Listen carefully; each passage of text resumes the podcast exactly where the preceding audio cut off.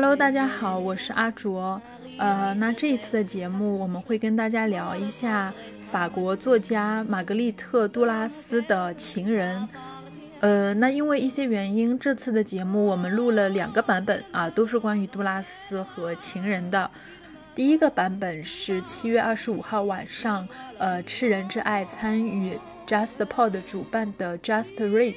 呃的一场线上直播。那对谈的嘉宾是，呃，华东师范大学的法语文学教授、翻译家、文学家袁小一老师和上海译文出版社杜拉斯的责编黄雅琴编辑啊两位嘉宾。那另外一个版本也是七月二十五号的这一周的周末，突然空降了一位神秘嘉宾啊，和我再一次的呃把这个杜拉斯的情人啊翻出来，继续做了一次呃专注于文本的这样的一个解读。所以就是这一次的情人会有两个版本，大家可以期待一下这位神秘的空降嘉宾到底是谁啊？那这一次我们会为大家送上第一个版本的杜拉斯和情人，也就是七月二十五号那一次直播现场呃的录音啊，经过剪辑发布到我们节目上的内容。呃，在下周一我们会继续推出另外一个版本的杜拉斯和情人。谢谢大家的收听。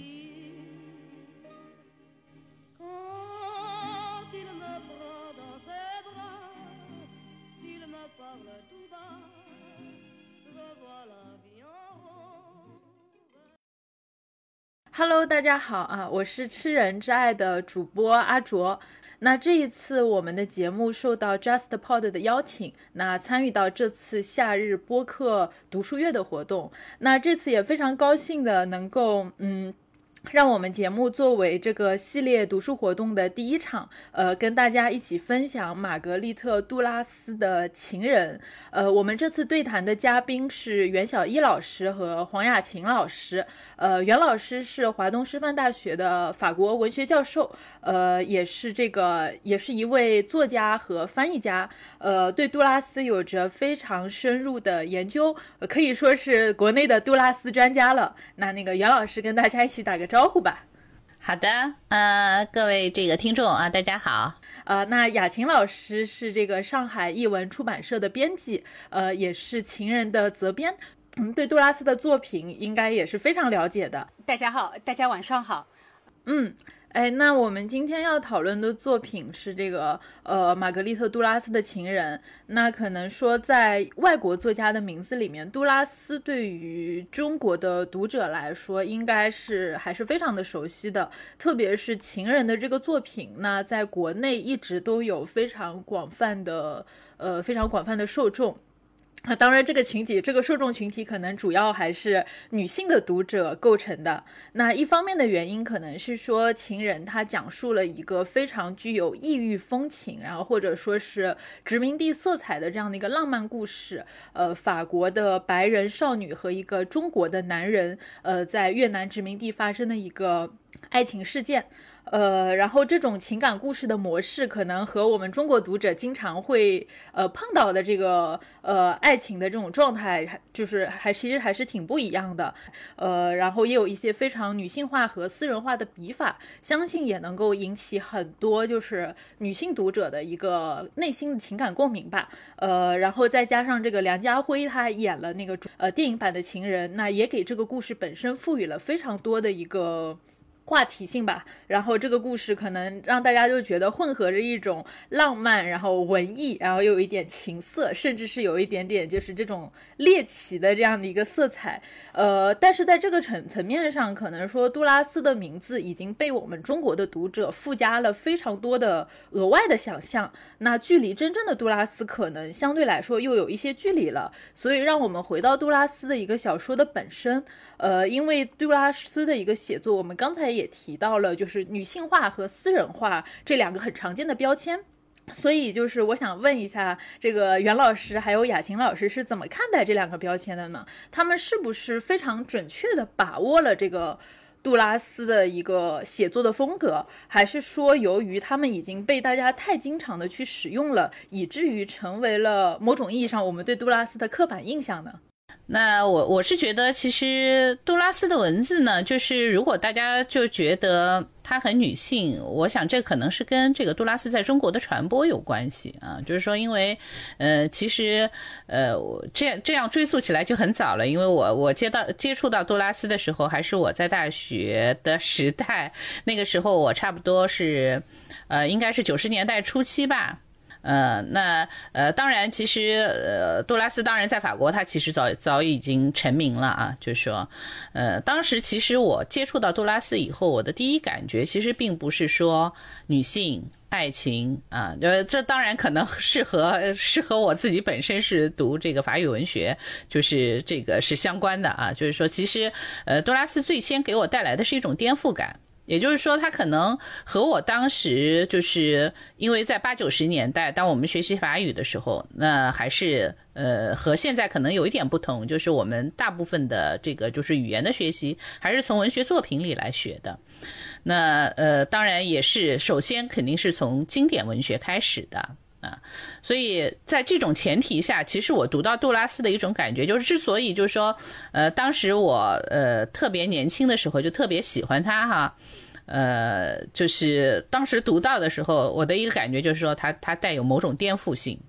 啊。我并倒不并不是觉得，当然了，因为这个就是说，呃，情人的主题，呃，它会让你联想到一个爱情故事，呃，然后还有就是说，杜拉斯是一个非常擅长感觉的人，呃，非常擅长写写感。就是就是这样的一种这种，就是说，呃，因为当我们讲到经历啊，就是当我们讲到经验，其实这个就是说，因为呃汉字的缘故，可能现在已经剥夺了我们对这种经历或者说经验这样的一种想象。其实经历最最大的一个问题就是说，你身处其中。啊，就杜拉斯，他是一个就是写作让人能够深切的感觉到身处其中的人。那么，其实，在这个就是情人成功之前，杜拉斯一直是一个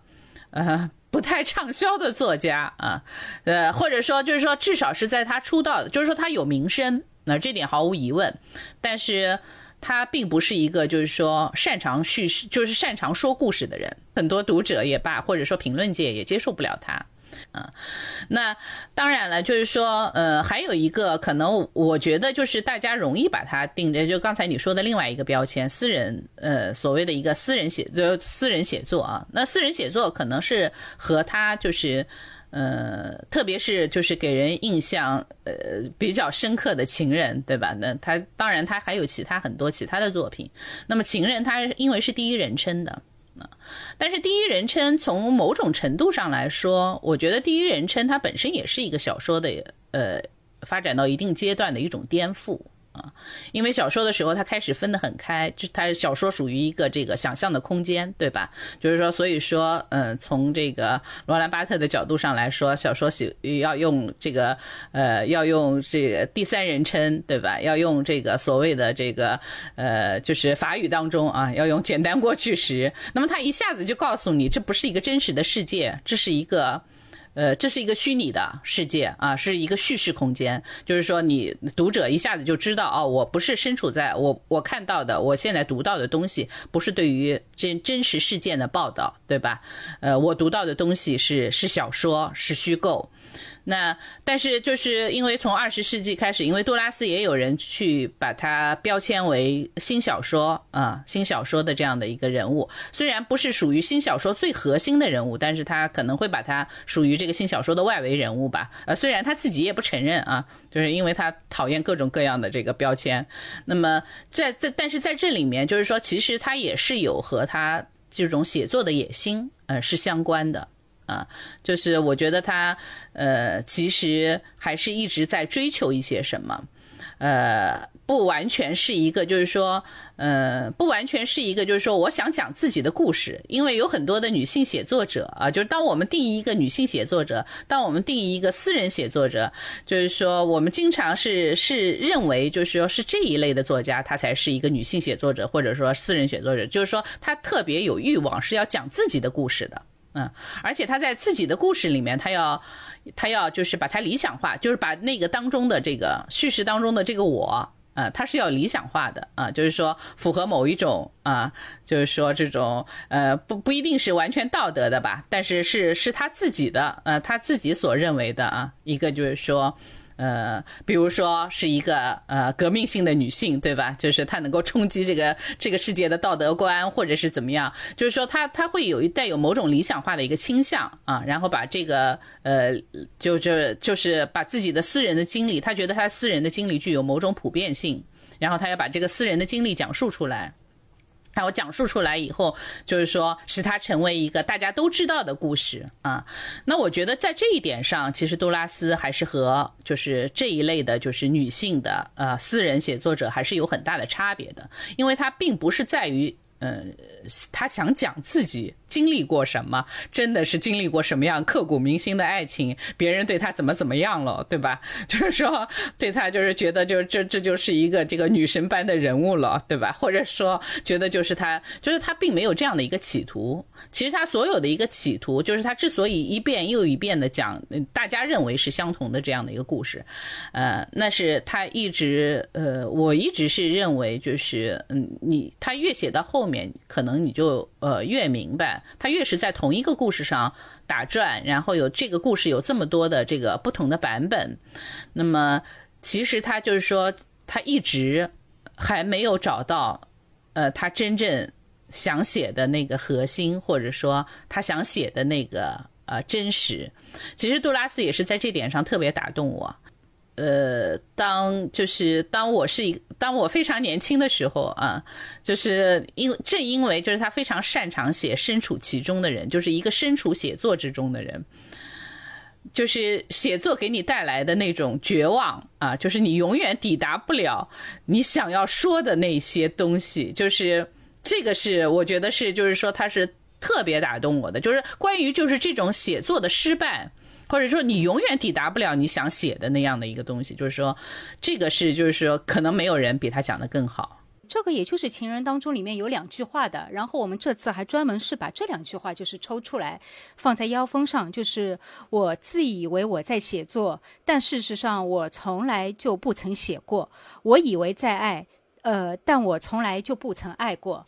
嗯。当然，就是在我读《情人》的时候，呃，怎么说呢？就是有些事情已经有点像盖棺定论一样了。呃，因为在我读读书的时候，就是王小波也已经过世了，对吗？就好，王道乾先生 也已经过世，就很多事情已经是盖棺定论了。就是王小波已经对那个。王道乾先生的译本已经是有这样的那个《我的师承》的这样一个评语了，然后我已经在杂志上已经看到了是对那个梁家辉的屁股的这样的一种赞美了，就是一切已经是一个呃，我我读杜拉斯的时候，就是读琴的时候，他已经是处于一种就是经典的地位上了，我们应该要研究他，他到底好在哪里的这样一个。嗯，这样一个程度了。然后，呃，我承认应该先看的电影，看电影嘛，当然就是。就就是为了那句话嘛，对吗？就那个，哎呀，可以想看看那个屁股到底怎么样。当然，我觉得电影它其实最主要的还是抽离了，就是是抽出一个爱情故事来的。因为如果你不抽出一个爱情故事来拍，有这样一条主线的话，其实是很难拍的。但如果看那个就是情人这样小说的话，啊，然后我再看小说，啊，一看书名是情人，嗯，然后想，哦，那应该说的也都是爱情故事吧？其实。我个人认为，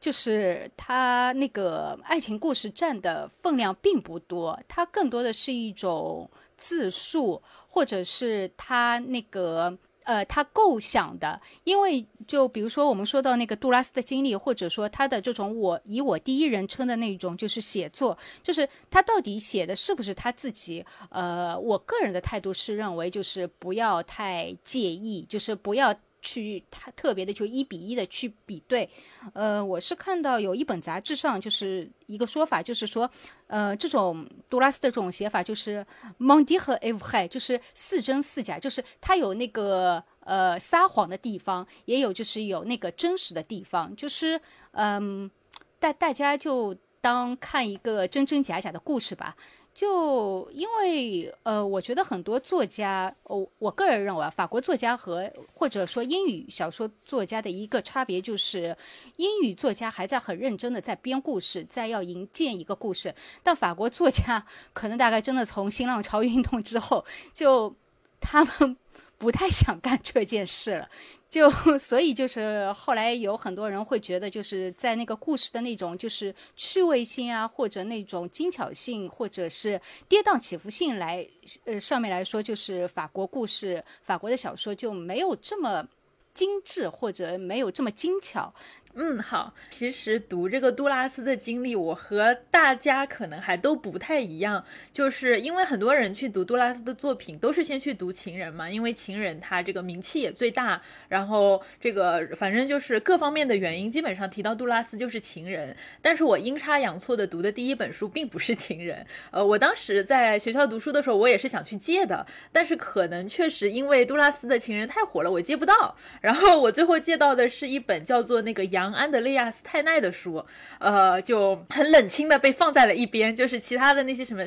抵挡太平洋的堤坝呀，那些就是都零零碎碎的都被借走了，然后这本书孤零零的放在一边，然后当时抱着一种我不能白跑的这种心态，就去把这本书带了回去。那当时我的年纪可能也比较轻吧，就读完这个书真的是大受震撼啊，因为我是中文系的，我也读不了法语的书，然后反但是读完之后感受真的是大受震撼，呃，当然也有一些内容读不懂，就是因为确实杜拉他。的写作里面是混杂着很多的那种影像性的东西，或者说概念性的东西吧，就让我觉得。很就在你对于年轻的我来说，确实造成了很大的阅读障碍，但并不影响就是这本书的内容对我产生了就是呃非常大的这样的一个震撼。就因为这本书其实相当于是那个呃杜拉斯的晚年为他当时那个情人去写的一个小说，然后这个情人的名字就叫做杨，然后是一个年轻漂亮的男大学生，然后还是个同性恋。然后当时杜拉斯的年龄已经快七十岁了，然后杨他其实相当于是当时杜拉斯的一个粉丝，就不停的给他写信，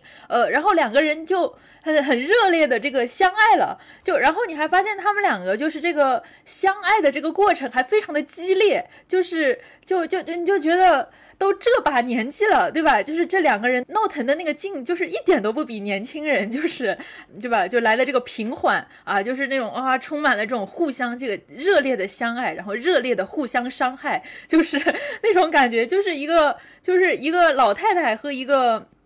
年轻人这样的一个故事，然后我当时就在想，你们怎么能这样，对吧？你们怎么能这样这样这样这样？然后结果你们还真的就这样这样这样了，就所以，我当时其实看完这本书的时候，真的是非常的震撼。看完之后，我发现这个故事它是有原型，它就是杜拉斯自己晚年的经历，而且杨他确实也是杜拉斯，就相当于是他最后一个情人，陪伴着他度过他人生的最后一个阶段。所以我当时就是看完之后，真的就对杜拉斯的经历就非常的好奇，就他关于他自己的。整个呃人生啊，一直处于一种可能让自己处于一种，因为非常的喜欢爱情，所以一直处于不停的在谈恋爱的状态。所以也想问一下，就是你们是怎么看待这个杜拉斯他自己的对吧情感生活，然后他对于爱情的一些想法，以及可能说他的这个爱情和他的这个写作之间可能会存在着什么样的一些关系？呃，那关于他的那个。恋情就是，呃，我我先来就是稍微的概括几句吧。他那个在越南的时候，的确就是有过这样的一个就是东方男子，然后他也就回去读书了。回去读书之后，呃，然后他也和一个富，就是那时候读大学嘛，也和富家子就是好上过的。然后因为他那时候就是长得很年轻，哎，我不知道这是不是因为生活在东方的缘故还怎么的，他总是好像有带上一点东方情调。然后就是他长得很小巧嘛。年轻的时候就真的像一个波斯猫一样的啊，然后就很秀气。然后她就是呃和她的第一任丈夫。呃，好上了。有一段时间，就是她的第一任丈夫还是第二任丈夫，他们三个人其实有一个像小团体一样的。她和第一任丈夫结婚之后呢，就是他们是在巴黎是租了个房子，那么也会邀请很多那种就是那时候文化文化圈的人，就是来吃吃饭啊，来玩一玩啊。呃，那么那时候他们就会说，就是他们这一群人就是是一个团体一样的。就是如果说真的就是有个核心圈子的话，其实就是是杜拉斯和她的第一任丈夫。还有那时候的，呃，还未成为她第二任丈夫的那那个好朋友。呃，在二战的时候，其实她的第一呃第一任丈夫是被那个盖盖世太保给抓走过的，都关进过集中营的，一度是生死未卜。然后是那个杜拉斯，也就是出面营救。呃，好像在他的有些小说当中，呃，他还说他色诱过 盖世太保，就这个也不知道是真的还假的。但也是在那个时间，他认识了呃密特朗，呃，所以也就是他们有些那种友情，也就是那时候结下的。然后是密特朗呃得到了呃一些消息，就是说她那个呃丈夫没有死，嗯，被关在了某个集中营怎么的，然后呢就。派人去营救了，然后把丈夫营救出来。营救出来之后，呃，她就那个杜拉斯就把她的丈夫用那个身体养的养好了，养的胖胖的，啊，然后差不多呢就跟第一任丈夫就离婚了，然后就跟第二任丈夫好上了。她跟第二任丈夫结婚的时候，其实已经，呃就是差不多在离婚和结婚和第二任丈夫结婚的那个差不多间歇嘛，她其实已经怀上了第二个丈夫的孩子了。就是她一生只有这么一个儿子，是跟那个第二任丈夫生的，也就差不多就是第一任丈夫还没怎么离掉啊，就反正这样前前后后一个时间差吧。呃，我记得我看过一篇文章说，就是杜拉斯还是蛮想要一个孩子的，所以呢，她也就有了一个孩子。就所以我觉得他在有些事情上面是他很呃，就是决断性蛮强的，就是。我想要做什么事，就她就会去做的，呃，那后来她和第二任丈夫也离婚离掉的。其实她的第一和第二任丈夫都是那个就是文学圈子里面的，就是在巴黎，就是有些路都是以她两个丈夫命名的，还有广场什么的，也都算那个文化名人。呃，那么之后就还有一些断断续续的那种恋情。当然，呃，后来最有名的就是最后那一段，那个男伴那个杨，然后差了三十四岁吧，有，嗯，就陪着她就是。嗯，就走完了，就是最后的一段。我后来也在看过一些视频，哇，那个就是应该是在杜拉斯去世之后了。就是那么有的时候，那个杨还会给他整理一些遗稿啊、出书啊怎么的。那些就是节目还会邀请杨，哇，那个杨说起那个杜拉斯的样子，就真的还是一个小迷弟的样子，就还是很温柔，这样就带着那种笑容。我觉得不光是两性之间的那种。嗯，激情的碰撞，应该还有就是是才华、才智方面的那种惺惺相惜。个人认为啊，我觉得其实像杜拉斯的母亲那个性格这么强悍，呃，我觉得杜拉斯是多多少少是遗传到他母亲的这种就是性格的，所以他会在有些方面就是表现出那种蛮强势的那种。母性有那种就是嗯很强的一方面，所以就是我看到过有一个法国的现代的作家叫菲利普·贝颂，他认为杜拉斯为什么总是那在两性关系里面会吸引到一些就是比较偏弱。就是弱的或者有点阴柔的那种男性呢，是因为呃他的作品当中充满了强悍的女性以及脆弱的男性。呃，所以其实他跟杨的那个故事，我觉得爱情故事多少伴随着一点就是直女把弯男扳直的这个 这个这个这个这个色彩是吧？我觉得感觉就是因为杨他其实好像一开始也没有办法在自己的这个性取向上面去做太大的一个改观，然后但是他又非常仰慕杜拉斯的才华，而杜拉斯又觉得自己无法离。开杨的这个呃柔情，就感觉两个人的这个恋情真的就充满了这种相爱相杀的这种气质。就是你你和一些人打交道的时候，有的人其实你能够感觉到他强大的精神的力量啊。杜拉斯是越活到后面，呃，他就越显现出这份力量。当然，就是说在开始的时候，我觉得就是因为她跟她的第一任丈夫那个昂泰尔姆，对吧？啊 d e m 还有就是还有那个 Mascolo 啊，就是跟她的第二任丈夫在一起的时候，尤其是跟她第一任丈夫在一起，她第一任丈夫他其实，呃，就像这个就是雅琴说的一样，他因为是犹太人，啊，他曾经被这个就是曾经就是被。迫害过吧，然后这个杜拉斯呢，那时候又激发了杜拉斯。其实他们那个时候就是说，其实作为这个夫妻关系，可能已经出现了一定的问题。但是就是杜拉斯，呃，一听丈夫被这个就是遭到了这个 就是呃这样的一个问题以后，就是他就呃不惜一切去营救这个，甚至就是说他在整个的营救过程当中啊，就是还是显得很兴奋的。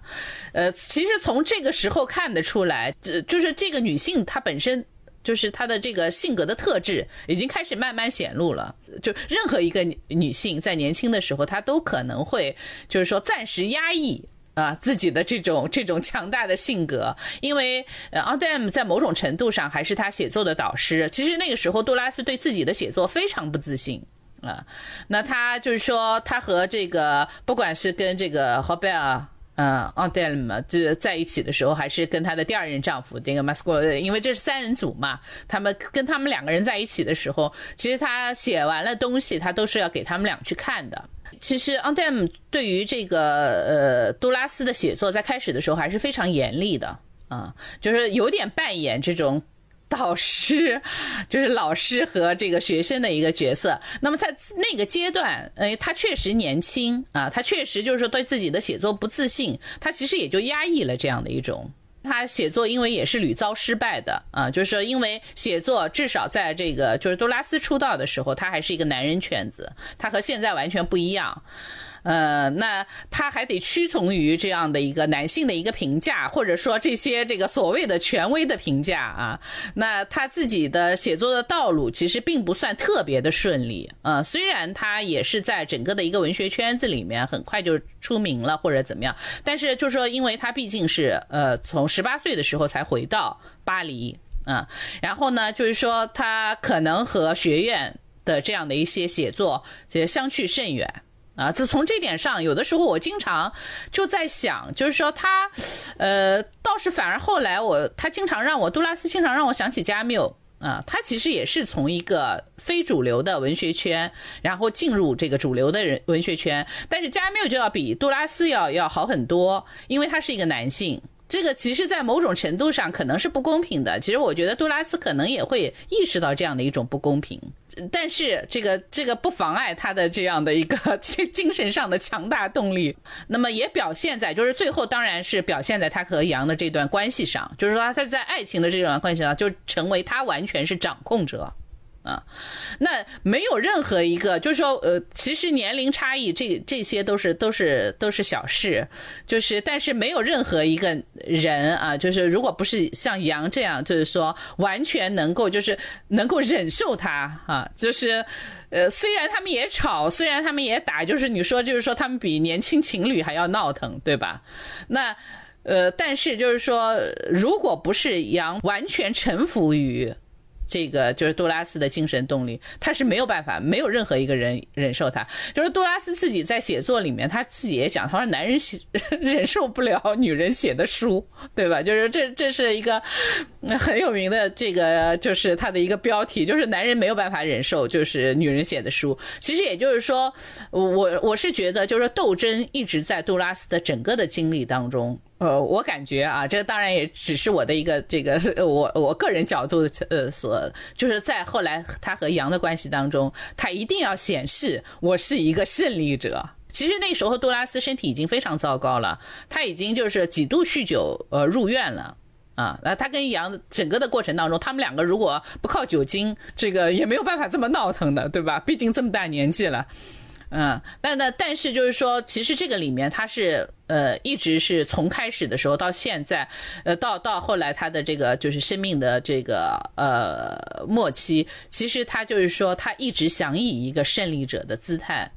这个也决定了他最后在跟羊的这个关系上的这样的一个形象啊。但是无论如何，我觉得这是一个斗争到底的人，是很值得钦佩的。因为我们大多数人在斗争的过程当中都放弃了，无论你是在哪一个过程当中斗争，他是一生当中是一直在斗争，在社会任何方面，呃，政治方面也好，社会方面也好，呃，男女性方面也好，就是说性别问题上也好啊，那他毫无疑问是一个这个女性主义者，他还是为女性的这个呃平等的地位是在斗争的。哎，我觉得这个其实这一点讨论其实真的特别好，因为很多时候我们对于杜拉斯的这个讨论都是成都是强调他在爱情方面的这个执着，然后强调于他对于爱情方面的书写，而很多层层面上会去忽视他在这个日常生活里面，不管是在现实的生活、政治的生活，其实都是一个非常刚的人。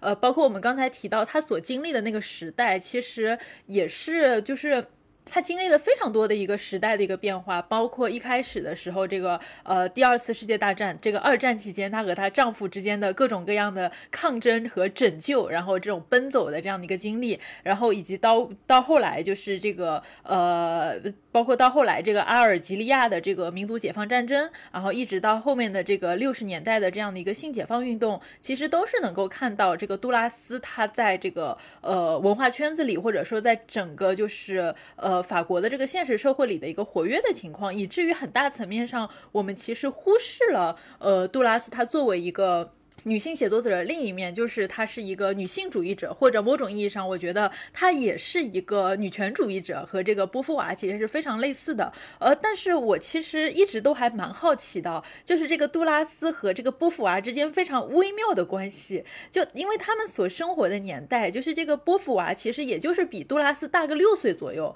然后两个人其实又同时都是活跃在这个巴黎的这种文化圈子里的知名女性，应该说是。相对来说比较硕果仅存的几个就是呃女性知识分子，但是很奇怪的事情是，他们俩的关系就很微妙，就他们两个毕竟都说是一起经历了这样一个嗯。某种意义上，对于这个法国的女性来说，不断的在抗争，然后去获得她们应得的权利的那个时候，比如说像之前就是在他们那个时代，呃，女性终于可以去上大学了，然后她们可以去接受大学的教育，呃，并且她们啊，终于可以以这个女性的身份去银行开账户。就现在我们听来感觉很荒谬的事情，在那个时候真的是需要通过非常呃艰辛的抗争才能去获得的权利，以及包括就是女性获得选举。权离婚的权利，还有避孕的这个这样的一些堕胎的这种权利，其实都是在这个杜拉斯和这个波伏娃他们所身处的这样的一个时代所经历的那些事情。那我其实，在想，就是说，作为同时作为可能说当时在巴黎的这个文化圈子里面，呃，非常出名的这样的一个女性的知识分子，或者说一个文化人物，呃，波伏娃和杜拉斯他们应该是呃面临着非常相似的这样的一个社会环境，但是很多。时候，我们好像并不能看到他们两个在这个公共话语还有私人交往的这种友谊和连结。呃，相反，就是在他们的这个各自的传记里面，好像充满了对于对方的那种，就那种互互相看不上眼，然后这种闹矛盾的八卦。呃，这这跟他们当时所处的这个文化圈子或者说文化圈层的这种差异是比较是有关系的吗？还是是说他们可能说在于女性权利的这个方面的这种思考？的路径，他们可能不太一样，是有关系的呢。呃，他们俩之间肯定是没有友谊的，是的，没有，就是说，我我们认为的就是那种那种友谊吧。就是，但是其实人人与人之间，女人与女人之间，大部分人是，就是说，大部分人并不是处于一种闺蜜的状态，对吧？呃，不能说他们身处为了同样的事业，或者说他们某一些价值观相同，他们就一定可以这个互相相处，因为这是两个个性完全。呃，就是说两个人个性都都很强，其实他们之间呢也没有闹什么太大的一个矛盾，就是呃，我觉得就是远远要要好过这个萨特和加缪。啊，就是说，因为萨特和加缪之间的这个就是八卦更多，对吧？就是说，开始的时候是怎么样的，然后后来就又怎么样交恶的啊？然后互相之间就是在一些非常微妙的一些，就是有的时候评论上面啊，或者是怎么样啊，对吧？能做一点什么样的小动作啊啊？然后这个人就是说，就是或者说这个就是因为主义的不一样，就是因为战，尤其是战后嘛，后来这个加缪其实跟这个呃萨特呃。还是之间，还是对于，特别是对于社会现实当中的某一些问题是有很大差异的。那么，但是因为加缪毕竟是来自于，就是说他并不是在这个圈里面土生土长的，所以说他也确实就是遭受到过这个，呃，就是这个，呃，应该说就是呃，当时的那些主流主流圈的啊。呃，主流圈的一个排挤，那么尤其是就是在政治观点上遭遭受过这个排挤。其实有一段时间，加缪的加缪的这个是处境是不太好的啊。呃，那当然，其实就是说，呃，他们之间就是说，加缪和萨特之间的恩恩怨怨啊，就是说，呃，可能更突出一点，就是他们那个就是波伏娃和和呃杜拉斯呢，就是说他们有交集，嗯，因为。那个时候就是，特别是在呃，就是第二次世界大战当中啊，因为巴黎被占领了嘛，啊，那这些知识分子都是在被占领地，就是在这个就相当于我们说的这个敌伪区，对吧？呃，都是在在这个对对对，在这个在这个区域被占领区这样这样生活的。那么在生活的同时呢，就是他们也都是就是参加了所谓的地下的这种知识分子的一个一个抵抗组织的，叫什么？就是杜拉斯也是非常激进的啊，他也是上街去搞宣传单啊什么的，就反正也是很兴奋的。就是在这个过程当中也是很兴奋的，但是杜拉斯其实他那个时候他因为他是从呃这个越南回来的，他其实还不能够深入到啊这些非常复杂的关系当中啊，他会有一些表态，他会有一些这个就是说立场啊，那他相对来讲就是杜拉斯他的这种立场表态，他相对来讲还是比较简单的啊，我觉得这个是他可能和呃就是萨特波夫瓦这一对这个呃。这对伴侣啊之间的一些这个差异，嗯，那那我们也其实，在后来就是为什么杜拉斯越来越让我就是更多的想起加缪，其实，其实你在加缪身上也可以看看到这一点，就是加缪他是一个就是你相反你你是觉得他是很坦诚的。对吧？他有什么样的这个呃想法，他可能就要表露出来。他也是就是呃尽量按照自己表露出来的这样的想法去做的。这个就是说要远远的，就是要比这个萨特波伏娃这一对这个伴侣要更加的直接一些啊。但是相反的呢，其实呃萨特波伏娃，尤其是波伏娃，就是波伏娃是一个非常了不起的一个学者。我可以从这个角度上来讲，但是他的这个小说作品远远没有那么吸引人啊。波伏娃虽然是就是他写了非常精彩的《第二性》啊，但是《第二性》是一部学院作品。啊，就是很非常学院派。那我们不能够忘忘了这个波伏娃可是一个这个，就是说他是一个这个呃巴黎高师出身的，对吧？然后完了以后，就是人家这个考大大中小学资教师资格证的时候啊，那这个证在法国是很很出名的，比我们的教师证要值钱多了啊。就是说很厉害很厉害的一个，就是呃就是一个证啊。他考考这个证的时候，他口试的时候是第二名。呃，因为第一名是萨特，对吧？但是萨特是因为前一年他是失败的，就压根儿就没考过，就是这个面试压根儿也没过。他第二年的时候跟波伏娃一起去考的时候，那这个波伏娃是第二名，那你就可以想象，就是说他是一个，就是说是一个，就是从小啊，嗯，因为这个就是波伏娃的这个成长经历和这个他完全是不一样的，他就是一个整个的就是一一条读书道路。他的这个就是说他的第二性就是是一部非常博学的作品。是一部就是说能够深刻的展展现啊女性知识分子具有同样的理性的作品啊，那这个是和这个就是杜拉斯的一个道路，因为杜拉斯他完全跟学院无关，嗯，其实学院我我这里并不是批批判，尽管我个人从个人的品味上来讲，就是说这个读小说的品味上来讲，我不是那么喜欢。呃，这个就是 萨特和波伏娃，但是我觉得就是作为一个学者来说，我还是非常佩服波伏娃的啊。呃，你会看得出来，就是波伏娃他是更更显示出，如果说呃她是一个女权主义者，嗯，那她是基于对整个的一个传统的系统的。这个了解嗯和这个全面的研究的基础上，对此进行批判的，她是要其实她的这个批判，她不是一个社会批判，她的这个批判是一个理性批判。但是，呃，这个就是杜拉斯，他当然就是说，首先他不他不是学院，他不做这些学术的这个研究啊。其次是就是说，其实你可以从杜拉斯的一个这个就是作品当中，就是为什么杜拉斯更更让人亲近。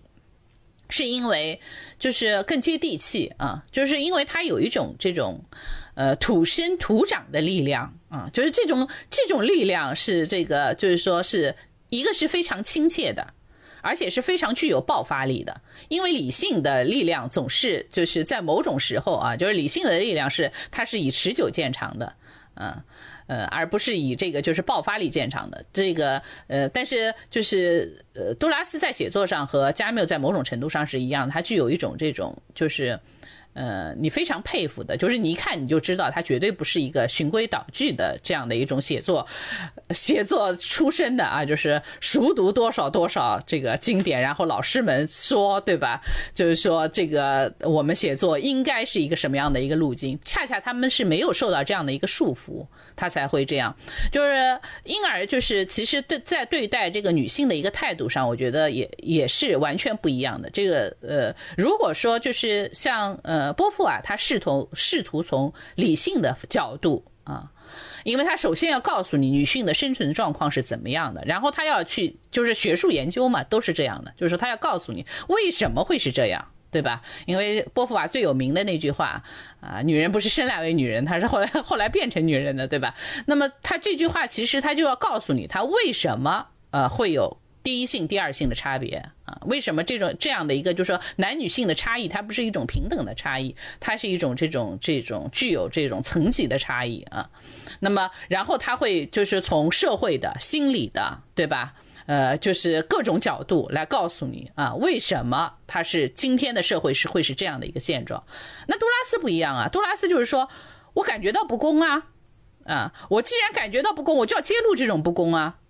啊，我就要就是说我我我要用最厉害的文字啊，告诉你们啊，这就是不公平，对吧？告诉你们就是说我就是要发出声音。那那其实杜拉斯，因为他其实也也写很多的报纸文章，这个当然跟他的报纸文体也有相关，就是说他就是直接呃介入社会呃去批判这个社会现象的，他不会做这么多理性的思考。那么理性的思考，当你要说这个是为什么的时候，它就成了一个非常复杂的一个现象。这个其实跟这个就是说你萨特或者波伏娃的这种复杂性格也很相关。其实波伏娃并没有说啊要打倒男人，对吧？他从来其实没有说过这样的话呀。嗯，但是其实杜拉斯他可以直接说的，他要打倒男人。啊，他直接说，他说这个什么男人们忍受不了写书的女人啊？为什么呢？他说，因为女人写书对男人来说很残酷，对吧？但就是他说这些话吧，就是你就觉得他特别痛快，就是说能够能够就是说一下子就道破真相啊，就是说直戳你的真相。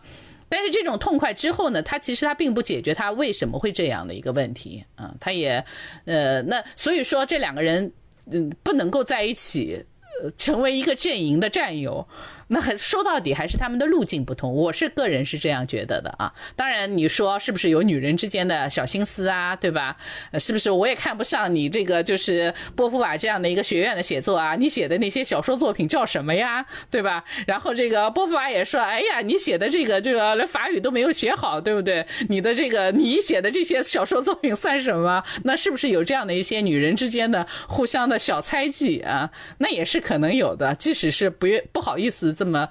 明白的表达出来。呃，我觉得这个可能一方面就是一个作家和一个学者之间的差别吧。就是作家有的时候就是需要更激情一点，就是如果你没有那种很原始的那种、那种偏情感的那种有诉说欲的，事其实成不了作家。但如果是那种，就比如说学者，他比较严谨的话，他其实很多话他是会想着，就是我该说多少，就可能他很多话他是不会说出来的。就可能看上去没有这么畅快，呃，说到底可能是性格上面是不太一样的。我们只能说，就是比如说在他们的活跃的六十年代、七十年代之后，呃，就反正这样一个年代，有就是法可以说那那个年代是法国，呃，文坛或者是思想就哲学这一块，呃，非常璀璨的一个时期。当然，就是如果我们在谈到那个时代做的一些就是女性方面的革命。就比如说提到那个波伏啊起草的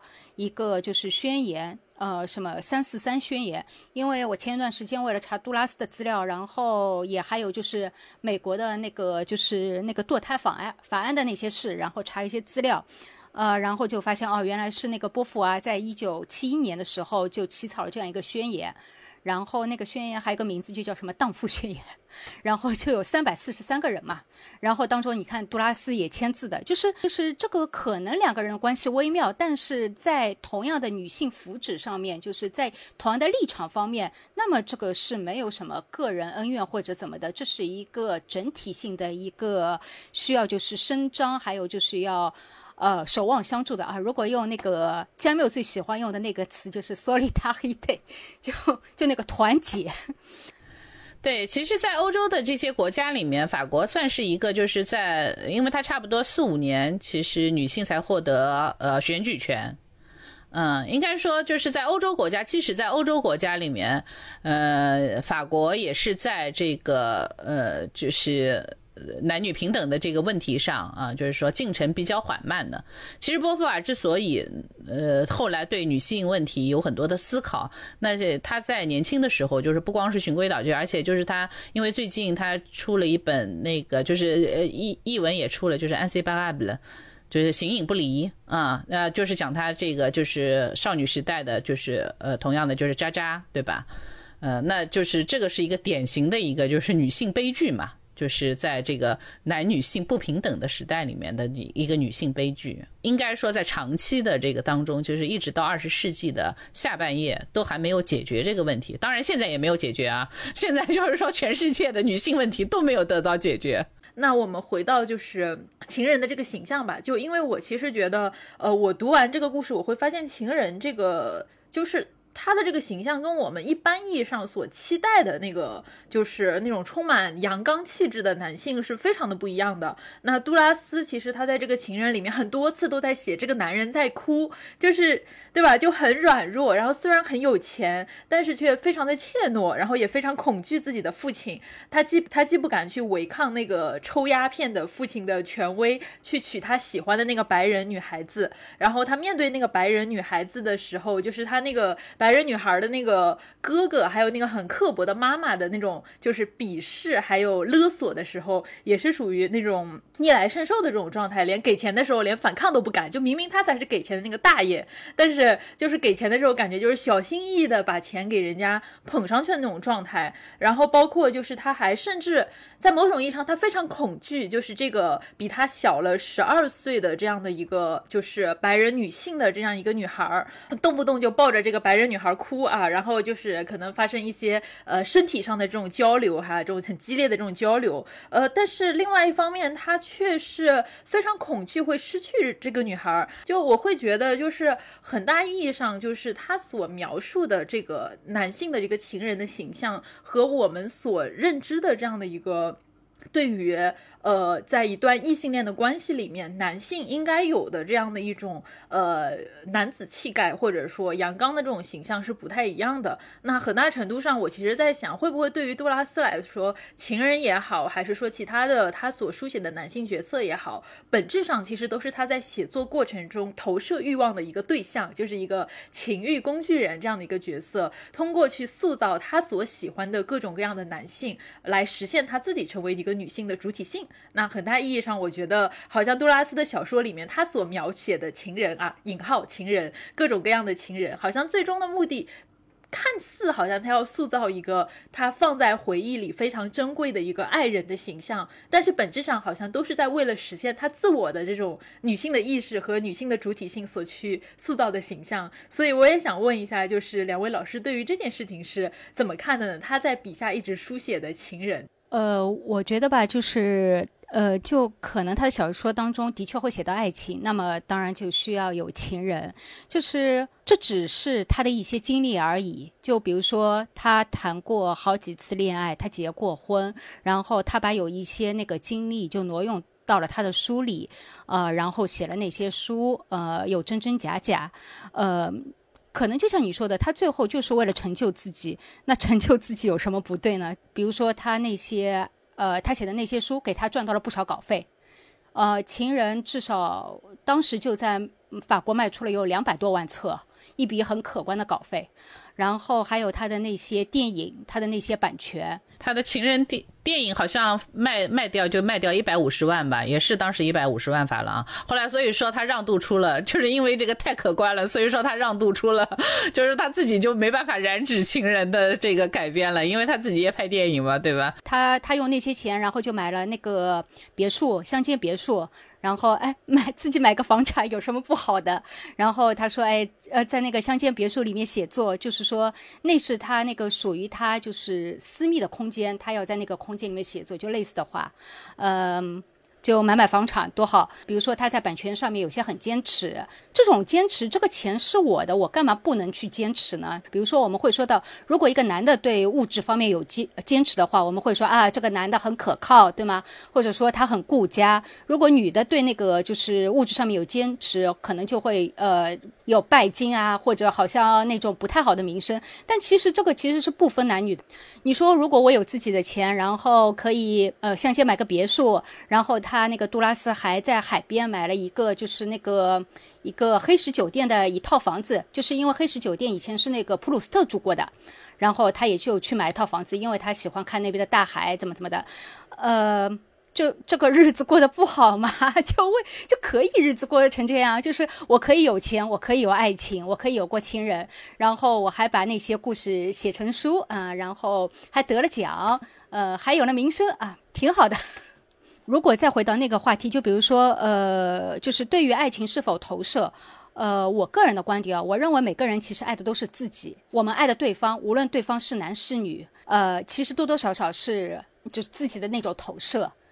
情人形象呢？其实如果要从头回到情人形象来说，因为呃，就是呃，大家指责杜拉斯的地方，或者说有的人不喜欢杜拉斯的地方，就在于就是说杜拉斯很自我重复，因为他就是同样的一个故事，就是抛开他，其实他还有大量的其他的这个其他的作品啊。但是呢，他有这么几部作品，的确就是你看上去是在写同一个故事，然后是一个同一个版本的情人，但是这个情人的身份是不一样的，就是从早先从这个就是。是抵挡太平洋的堤坝开始，其实就有这个这个故事就已经在了，就是说家庭啊，对吧？然后父母啊，跟自己的小哥哥啊，呃，大哥哥，大哥哥是一个暴力暴施暴者啊，然后跟跟他的这个，就是说，就这个这个故事，这个版本的故事，母亲啊，对吧？嗯，然后还有包括这个，就是说，嗯，还有包括就是后后面就是出现的，就是这样的一种情人，但是这个情人的身份是不一样的，因为抵挡太平洋的堤坝里面，这是一个白人。那这个白人同样被他写的猥琐，呃，对吧？就是说，呃，这个这个就是说也很丑陋啊。他甚至就是说，这个这个这个男人就是若先生，可能比这个就是说，呃，就是可能不比情人里面的那个那个中国男人要要要要好到哪里去，就是那个面貌可能比他还要丑。然后后面就是说，包括就是说，呃，其实他在这个他他自己就是没有出版的一些这个嗯手稿当中。他的最初的一个版本，嗯，这个人叫雷奥，是一个当地人，就是说是一个这个安南人啊，就是其实是一个越南人了，就是说，那么他后来在情人，因为情人他已经写情人的时候他已经七十岁了。啊，他已经就是这个故事也写了很多遍，然后就是或者说这个故事在他心头也酝酿了很多遍，然后也也多也很多遍，就是说他他最终情人是拿出来的这个版本，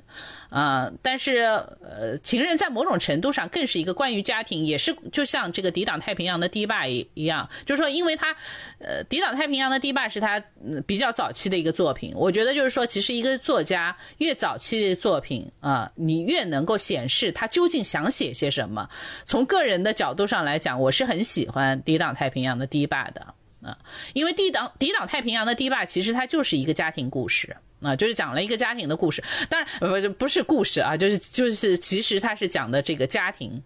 那写了一个绝望的母亲啊，我觉得就是说这个就是可能没有比杜拉斯写这种绝望的母亲。写的更好的人了啊，就是说，我觉得这个里面呃，真的是就是说讲到这样的一种绝望，呃，就是包括这个就是呃堤坝啊，就是堤坝每一年来它都是会被这个海水吞没的啊，就是你永远没有收成，这个就。呃，就是就是说，你永远要面对就是这样的一种这种溃败啊，就是这种事就是我们人生当中，如果是戏剧化啊，就是现在我们可能不戏剧化，当然就是这些你都经历不了，但是就是说戏剧化的这样的一种，就是说你你你看待自己失败啊。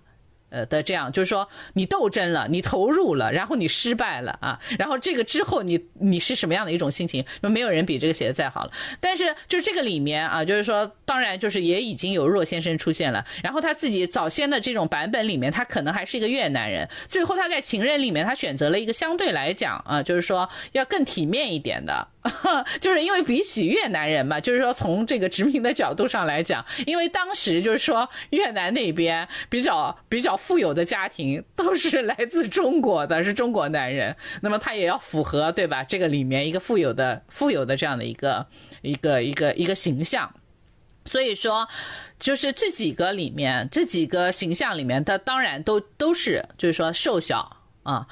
所以说，那个情人在某种程度上让梁家辉去演，整个就是反过来的。就是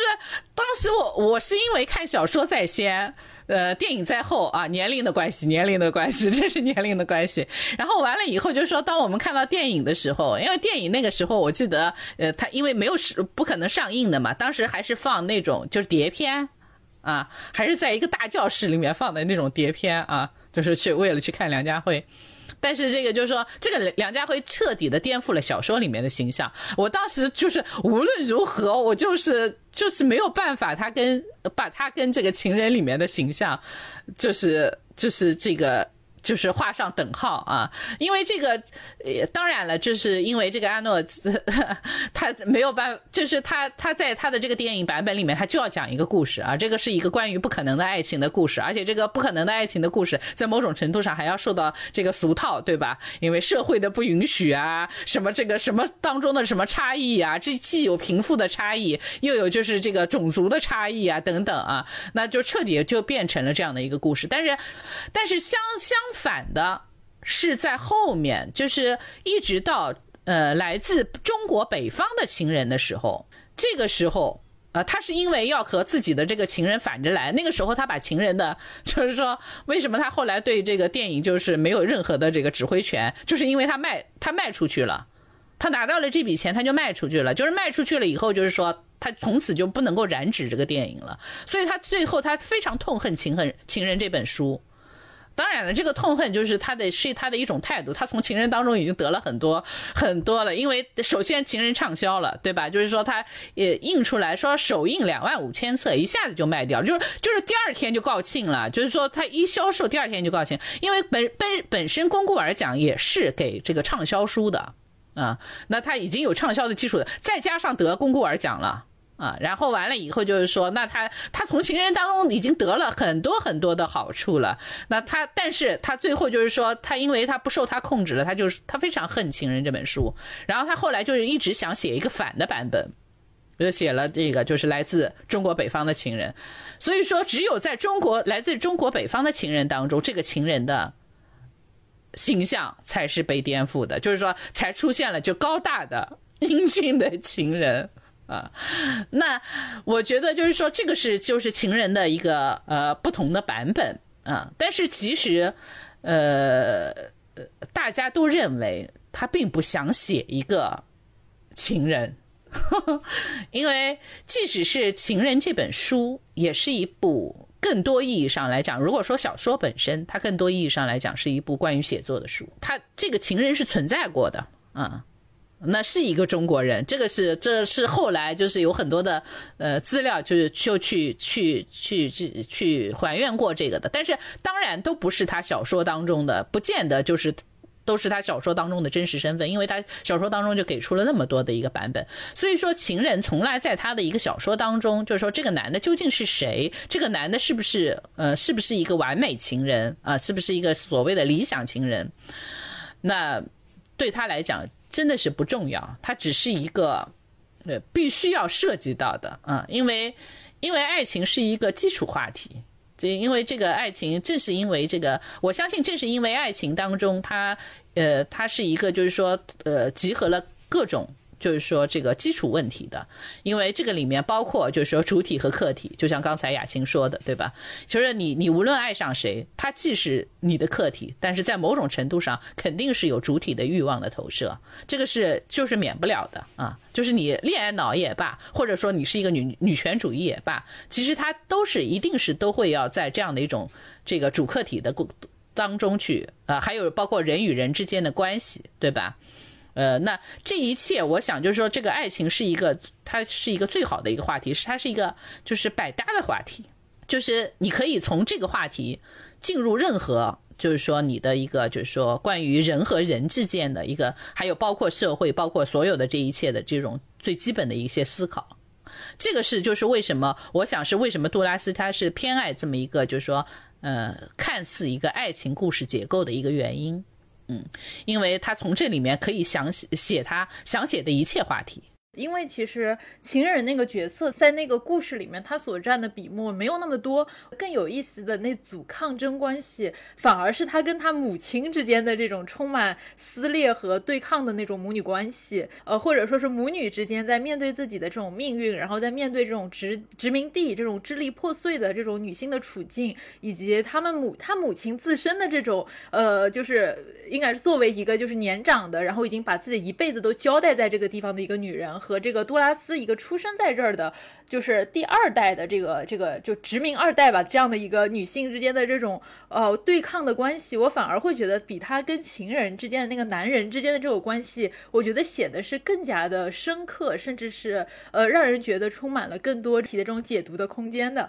那可能说也是在这个观点上面，这组母女的关系，更多的我觉得也能够折射出杜拉斯他对于女性吧，在不同的处境里面，他们所面临的困。境就包括，就是他。这个在抵挡太平洋的这个堤坝里面，他那种母亲的那种角色，虽然在现实中他跟他妈妈的关系真的是非常的恶劣，就是甚至你很多人会觉得他们小时候可能真的是就是家庭里面有这种家庭暴力的这种这种状态，他的哥哥可能会打他，然后他的母亲可能对他也动过手，然后可能发生了很多不堪的事情。但是到了最后，就是到了杜拉斯的晚年，他再去写他跟他母亲的关系，这种充满对抗性的撕裂的关系，和他最后所建立起来的这样的一个母亲的形。形象，我觉得是包含着他对于他自己母亲的这种，有一点就是我觉得还是有很多的这种认同和理解，但是也有很多就是长期积累下来的那种。就是已经没有办法再去直面和沟通的，呃，两个人的那种两难的这种处境，但是他会在书写里面去，呃，自己通过书写的方式，当然有很多的内容，他是因为并不是照实写的，他也有很多虚构的这种成分在，但我会觉得可能对于他和他母亲的这种，呃，让他就是在这种自己不断的成长、自己不断自信的关系里面，其实达成了某种意义上的和解，就是他对于他母亲的这种状态去书写他，去塑造他，然后去理解。他呃，去感受到女性的不同时代的女性的这种困境，就我其实很能够感觉到，就是相比于那个就虚无缥缈的有钱的猥琐的中国情人，呃，我觉得他对他母亲的这种书书写和这种创造是更具有我觉得很深刻的这种意义的。啊，对我可能就是突然刚才想到了一点，我就想插一句，就是说，因为在这个过程当中，为什么他会把他就是说情人塑造成，就是说大部分塑造成这样的一个就是瘦小，呃，然后外貌并不出众啊，呃，就是说瘦弱，尤其提到瘦弱这样的一种形象，可能和他，我觉得就是说，可能杜拉斯在他的这个早期的经验里面，可能他第一个爱的对象，嗯，可能是他的小哥哥。这可能跟这个有关，因为在他整个的一个家庭关系当中，因为大呃他大哥是作为一个暴力的对象出现的啊，就是说在某种程度上，就是说在男女性的一个问题上，他就是这个大哥明显的是呃处在一个施暴者啊和这个压迫者的这样的一个一个呃范围，但是他和他的小哥哥在某种程度上都是呃被施暴的一个对象，那么他母亲是维护他。呃，大哥的，那后来其实杜拉斯其实呃，这个就是母女关系，就是你刚才我又想到另外一点，就是说母女关系在某种程度上跟父子关系一样。啊，他们会有很大的一个冲突，但是杜拉斯其实终其一生都在希望得到他母亲的承认，因为包括他后来写书，包括他后来有钱啊，包括他就是啊，实际上早期当中，他认为他就是说，不管是他是爱也爱情也罢，还是就是说这种这种这个性交易也罢，对吧？就是说他和他这个呃，就是说他他所谓的这个中国情人之间的一个关系，他也觉得。可能在这个，尤其是在开始的时候抵挡太平洋的太平洋的堤坝当中，他基本上就是说他是为家庭献身的嘛。他母亲是默许的，或者是什么？当然，就是这个真实的，可能是有虚构的成分在里面。但是我相信，就是说他在整个的一个家庭关系上，他还是就是说他为什么会意识到男女当中的不平等？其实他还是从这个整个的一个家庭开始的。因为他其实，如果我们推想他在殖民地的一个一个处境的话，他并不太会。嗯，意识到这个，他他，因为他家里面是没有父亲的，他父亲很很早很莫名其妙的，就是在法国就正好回法国的时候就死了。然后他他妈妈是呃相反的，就是到那个地方他是做小，他妈妈是做老师的，对吧？小学老师的。然后你就可以看到他他妈妈就是说，就这这个家庭里面只有他妈妈，但是因为他妈妈和站在他大哥的那一面啊，就是说他他最早的对于男女性之间的关系的不平等是从哪里开始的？我觉得还是从家庭这个根源里面开始的。那他后来写爱情也罢，或者怎么样也罢，呃，其这个当中可能还是有家庭的。就整个的一个家庭的一个投射在里面。嗯，我觉得就是比如说像情人或呃这样的当中的就很精彩的一段，那个就是家庭那种关系。呃，其实有的时候我觉得就很像那种就是家庭纠纷的调解类节目，都可以起个标题叫做，比如说什么，呃，暴虐大儿子，呃，为何那个败家？然后一边是坐着大儿子，呃，然后是妈妈陪着，然后另另一边坐的是那个二儿子，还有那个就小女孩。然后就 对妹妹，然后那个妈妈就会那个很多方面就会袒护大儿子，说啊他是有这样的因素那样的因素，所以他才会嗯，比如说那个不务正业啊，或者怎么怎么的。嗯，那时候就是我觉得他妈妈对那个就是我的那个就是那个我。那个职业规划也很有意思，因为在现实当中，应该也是杜拉斯回去之后是读了一个数学吧，大学时候，就他妈那时候对他的想法，也就是说。其实是希望他当老师的，我觉得这种观念就是，就是这种观念是一脉传承的，就是无论是在哪个国家，就是当老师总是个铁饭碗，蛮不错的，很好。对啊，所以就是你看到就那那时候也是这么想的。他妈说，哎，你就说你你呃那个书中的我说我要哦我要写书，他说我要写作，然后他妈就冷冷的看着他，就说你先那个去把学位给读出来。就他妈是认为他写书是不会赚钱的，呃，就说以后再说。我觉得这种反应就，其实也就是个很普通的那个一个家长的反应吧。哇，写书你在想什么？就只只能说就是杜拉斯是一个，当然最后是写作是成功的。就我觉得这种细节其实刻画的很真实，就是嗯，所以会让人感同身受。就。呃，除了当中的那条爱情线索之外，就是无论他写他的那种家庭，就是其实大家多多少少也可以在自己的那种就是家庭的脉络关系当中找到一些就是共通的因素吧，所以会引起共鸣。哎，那我们刚才我们讲了那么多，就是关于他这里呃话题的一个延伸。其实我们也回到刚才那个问题啊，因为他其实在讲到这个情人的时候，突然他虽然他说了很多，就是说呃这个情人就是很嫌弃对吧？就一个有钱的猥琐的中国男人，然后又柔弱，然后又喜欢哭哭啼啼，然后又喜欢嗷嗷嗷、嘤嘤嘤的。但是这个情人他他还是强调了一下他的这个性能力很强啊，就是就能够看到，其实杜拉斯他其实不管是在什么样的一个层面上。在现实的一个层面上，在文本的一个层面上，都一以贯之的强调，他对于爱情的一个追求，永远都是伴随着对于这个肉身的激情的一种肯定。就是他也是一直在他一辈子不停的在谈恋爱，然后一辈子这种恋爱其实永远都不能说是这种呃柏拉图式的这样子的一个精神的恋爱。杜拉斯他其实对于这种性的这种坦诚，然后他对于性的这样子的一种直接，和当时就是整个法国的一个就是整整个背景，包括像这个六十年代，其实法国也兴起了一个非常强的性解放的这个思潮。当时不是还有个口号嘛，就是要做爱，不要这个战斗。呃，那也可以看到，就是杜拉斯他其实在这个。领域的这个探索，某种意义上，我觉得它是身体力行的，冲在这种最前线的。那也包括像我们也之前也说过，就是说，呃，性本身它和这个政治也是政治的一个部分。呃，我们的这种历史或者说整个父权制的社会，它其实在通过操纵就是女性的性，操纵女性的情欲来实现对于女性身体的这种控制。呃，然后但是我们可以看到，就是在杜拉斯的书写里面，其实他永远都是在强调，当我们去呃大胆。去追求爱情的时候，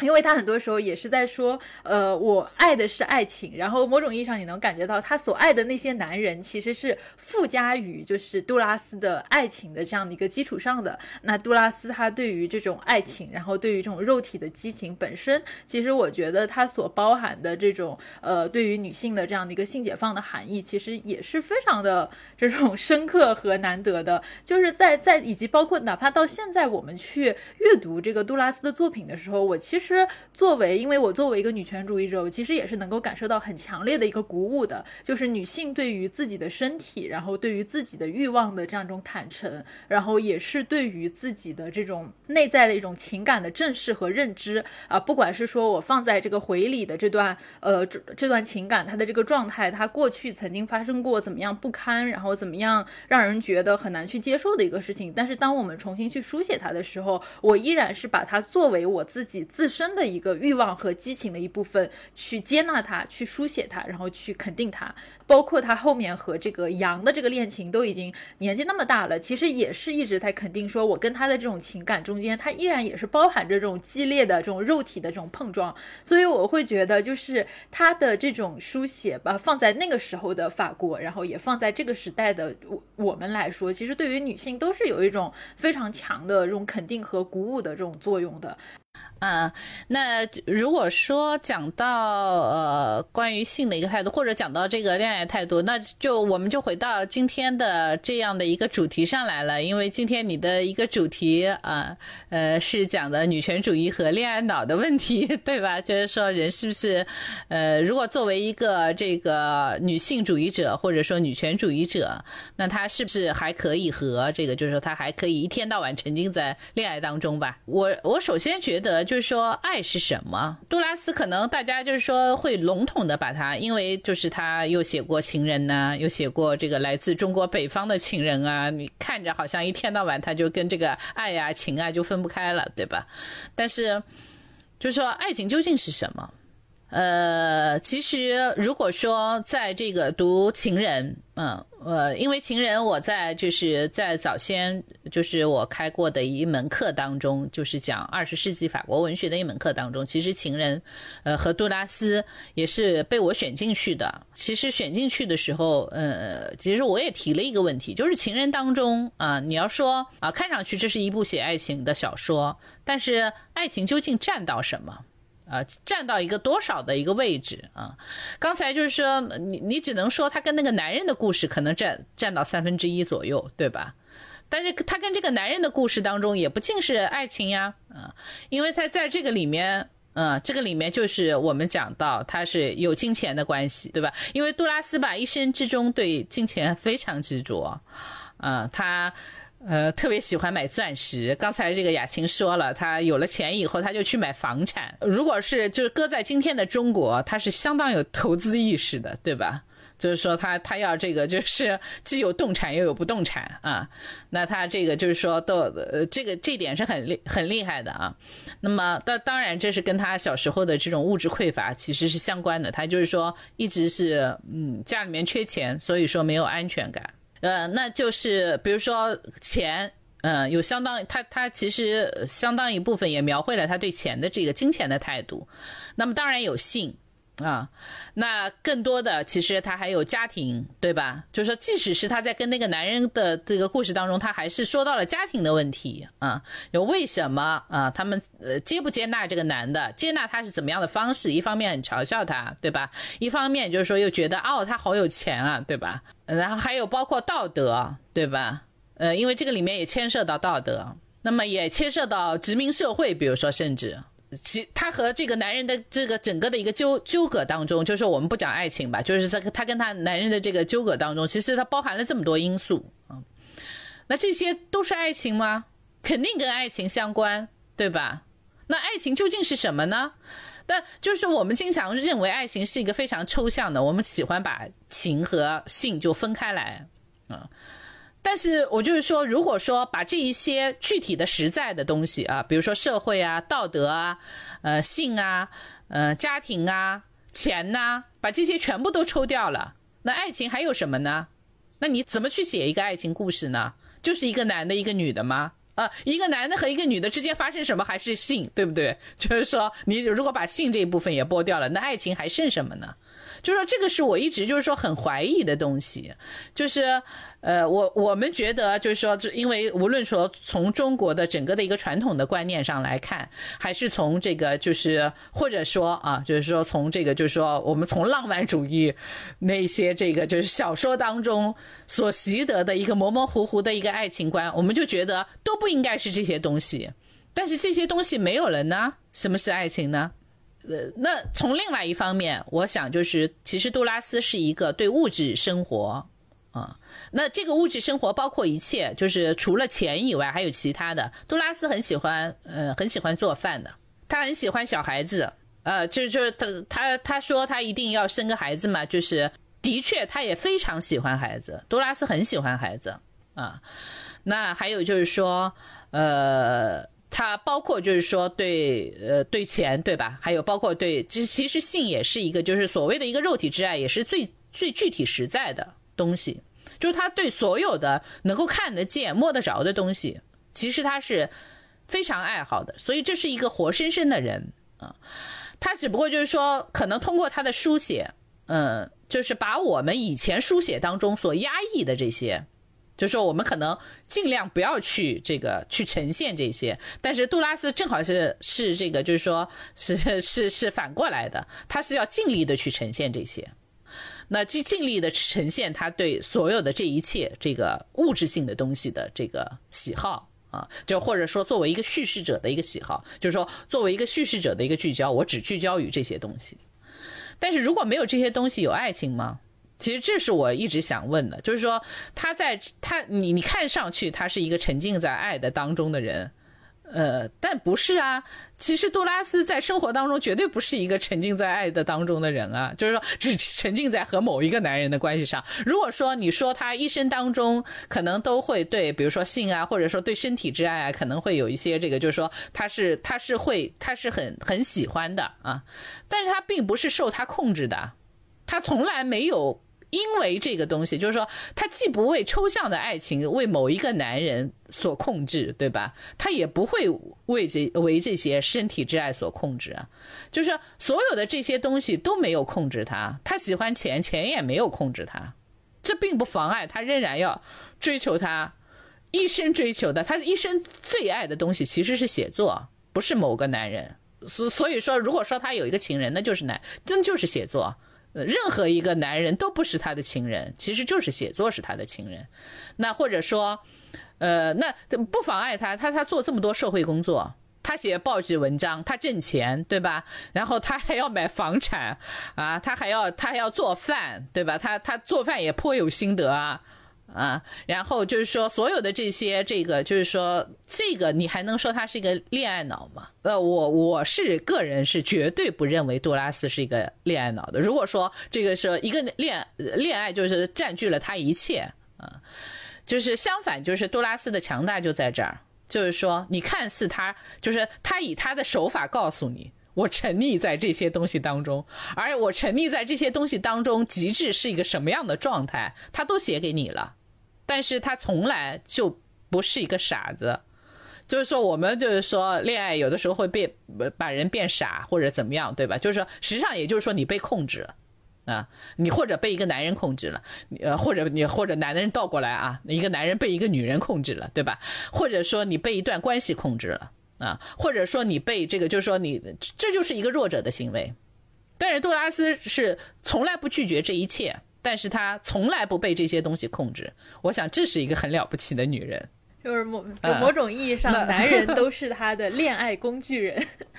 就是男人都是男人都是用用的，是他的生活的生活的一部分。我想，嗯，就从人的角度上来讲是平等的。我想他和这个所有的男人的之间的关系，哪怕和后来最弱小的这个一样，对吧？就是那个时候他已经是一个那么强大的女人了，而对方是一个，但是他其实他就是从人的角度上来讲是平等的，他从来不会为对方的什么权势啊什么的所所所所所折服的，所弯腰的。就是那个，就是因为他他这个就是在战争期间其实就认识密特朗了，他跟密特朗的关系一直都不错。然后呃，这个是一个很有名的一个故事嘛，就是大家都说这个是。杜拉斯就是说自恋到了极致的一个故事，就是他坐在他在饭馆当中正好碰到了这个密特朗，然后后来就是人家就跟他说啊，密特朗在那儿，后来他就很骄傲的坐在那儿说，很傲娇的坐在那儿，那应该是他来跟我打招呼，不是我去跟他打招呼啊。那时候那边密特朗已经是总统了，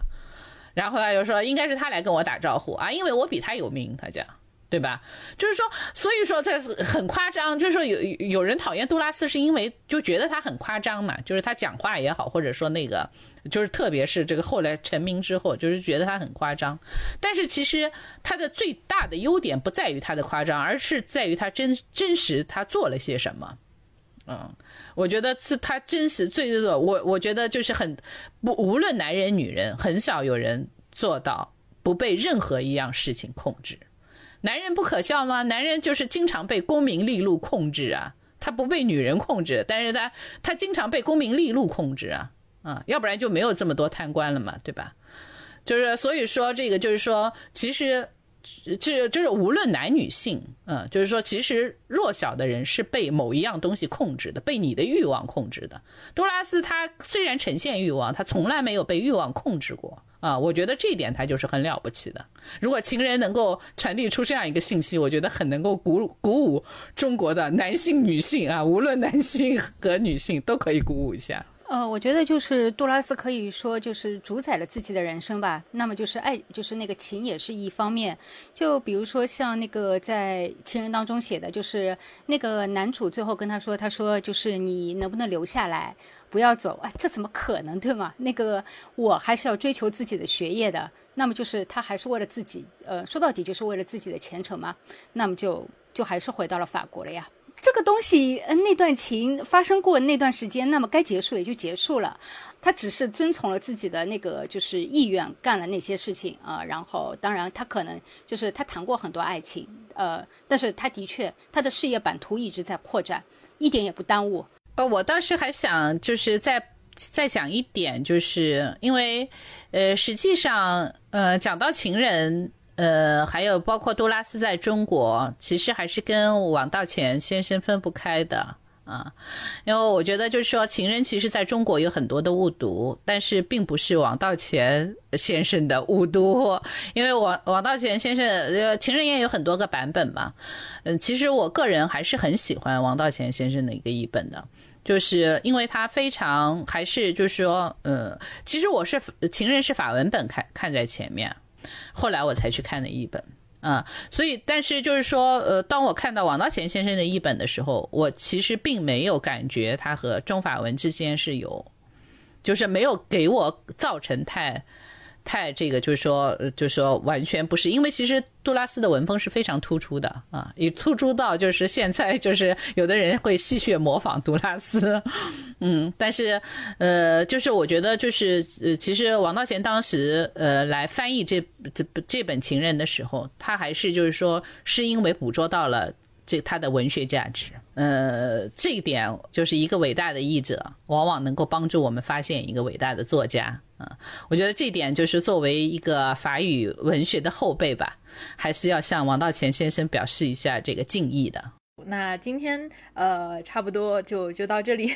那谢谢这个袁老师还有黄雅琴啊两位老师来到直播间，我们一起来讨论杜拉斯的情人啊，谢谢大家，拜拜。好的，谢谢。好，嗯，拜拜。